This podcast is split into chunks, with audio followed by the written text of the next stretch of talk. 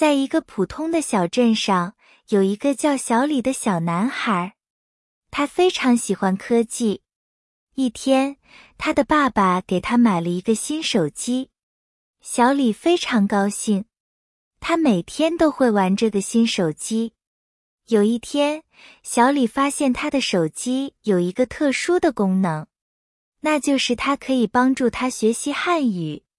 手机上有一个应用程序，这个应用程序可以教小李如何说汉语，如何写汉字。小李的汉语每天都在进步，他的父母非常高兴。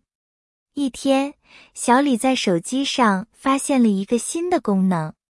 这个功能能够让他和来自中国的小孩子交流，于是小李开始了他的新冒险。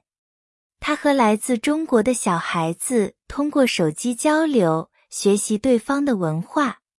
小李了解到中国的历史，了解到中国的风俗习惯，他越来越喜欢中国。